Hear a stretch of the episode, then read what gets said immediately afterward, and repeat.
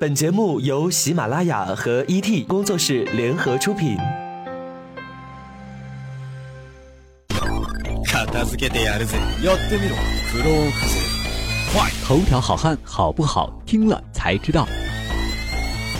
陈冠希又上热搜了，这一次不是因为长得像赵本山， 而是因为跟人在机场起了争执。据说是一个大叔要插队，暴脾气的陈冠希直接就把大叔的身份证给扔了，气得大叔抓着陈老师的衣服不放，要撕逼。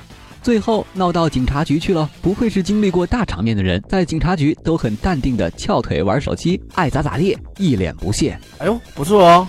每到这个时候，就会有人唏嘘啊，陈冠希好可惜啊！当年如何如何英俊，如何如何是天王接班人，艳照门本不是他的错，他说到做到，毅然退出，退出香港娱乐圈，是真的吗？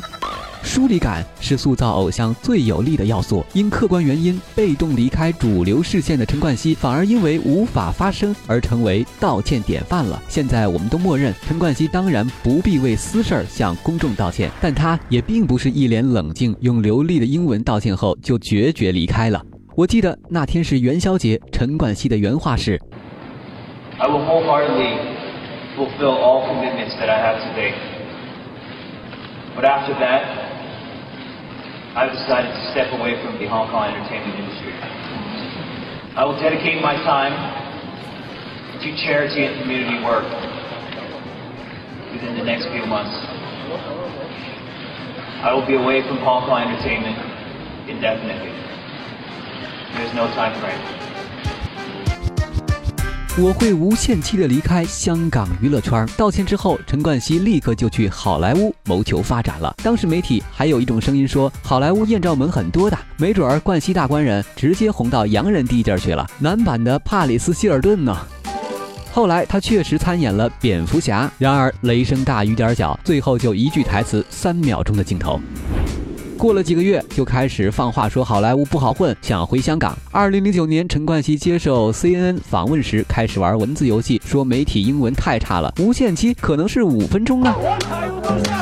拖拖拉拉到了二零一零年，他已经正式宣告复出了。二零一零年九月十七号晚上九点，陈冠希现身台北市创意工厂。此次在台湾现身，陈冠希首度公开证实，月底将进录音棚录制全新专辑，年底还将和美国电影公司合拍电影，正式宣告复出娱乐圈。为什么选择台湾为复出地点？据悉是因为经纪人担心香港的观众没有办法这么快重新接受陈冠希。但是市场根本无法接受他。陈冠希艳照门前参演的《神枪手》，因为有他没有办法在内地过审。陈冠希当时对导演来说就是现在的柯震东，想让片子在内地上映，就要删掉他的所有戏份或者重拍。我的心好累哎。哪里有那么爽快的挥一挥衣袖就此别过？陈冠希一直没有放弃复出吧，但是每年都想高喊正式复出，而这条路艰难险阻，基本无法实现。陈冠希的经济压力还好重，艳照门后的两千万毁约金还等着陈老师还呢。幸好他老早就开始做服装生意，还算有个生计。这几年内地机会越来越多，陈冠希也发现，除了电视、电影、出唱片，娱乐行业里还是有他的活动机会的。例如线下的音乐节。二零一三年的元旦，陈冠去深圳一个音乐节，观众很激动，但不是看偶像那种激动，说啥的都有。一度有令他不爽的声音飙出，陈冠希干脆就在满场跑的时候直接回击。很多骂我陈冠希的人，我不想和你们聊天，因为浪费时间，我宁愿放个屁，臭死你们。后来干脆到夜店演出，不要看陈老师这几年坦诚赵本山，一个小时还是能赚六十万呢。知道大爷不差钱儿，我那意思，人这一。二零一四年与孟广美在北京投资两千万人民币开夜店，陈冠希还亲自现身表演。虽然从未正式复出，但陈冠希常年活跃在新闻报道当中，因为艳照门翻篇太难了。二零一一年跟张柏芝同乘飞机，还传说两个人友好自拍，完全不避嫌呐。后来陈冠希承认了这件事儿。还有传出张柏芝结识新欢是陈冠希牵线的消息，然后被张柏芝的经纪人否认了。虽然事业受阻，到哪儿都要被问艳照门，但是陈冠希还是不改大官人本色。艳照门之前就是 Playboy，二零零五年就疑似自拍过自己的丁丁丁丁。但是碍于偶像形象，场面上陈冠希就表现出比较收敛了。艳照门之后，花花公子的生活还要继续，有很多想红想疯了的姑娘想当西女郎，陈老师基本上来者不拒，经常拍到妹子组团去陈老师家呢。二零一一年，网络上流出一大堆十六岁高中生谢芷慧和陈冠希的接吻照和视频，简直艳照门的二点零版。但是心机女谢芷慧却哭诉说自己手机不小心丢了，这种鬼话陈老师都不会信了。后来这姑娘整容去了，好 happy 的重新在娱乐圈发展了。既然都整容了，想更出名一点，那就再捆绑一下陈冠希好了。她爆料说陈冠希同时能交往二十个人，好后悔自己把初夜献出去了。然而，陈冠希也曾经在这群为钱为利的心机女中找到真爱，那就是洪文安。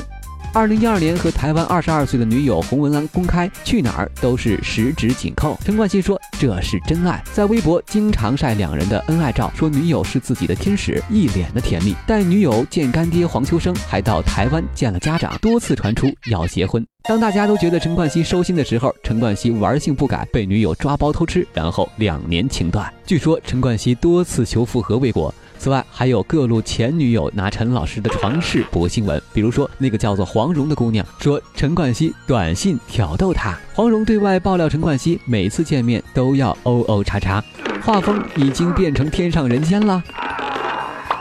除了继续风流成瘾之外，陈冠希还经常有一些莫名其妙的微博告白，比如说表白汤唯、示爱前女友，但是都没有什么下文。一个纵欲过度的人，通常是控制不了自己情绪的。二零一四年的时候，他就有过因为网友嘲笑他而把对方挂出来的先例。当时他在微博上面 po 照片，一位网友留言嘲笑他丁丁小，陈冠希马上留言回复反击，而他让网友后悔的方式，就是在社交网络上把对方的照片。挂出来了，一个路人随便说陈冠希的丁丁小，他就这么生气呀？这脾气可够了。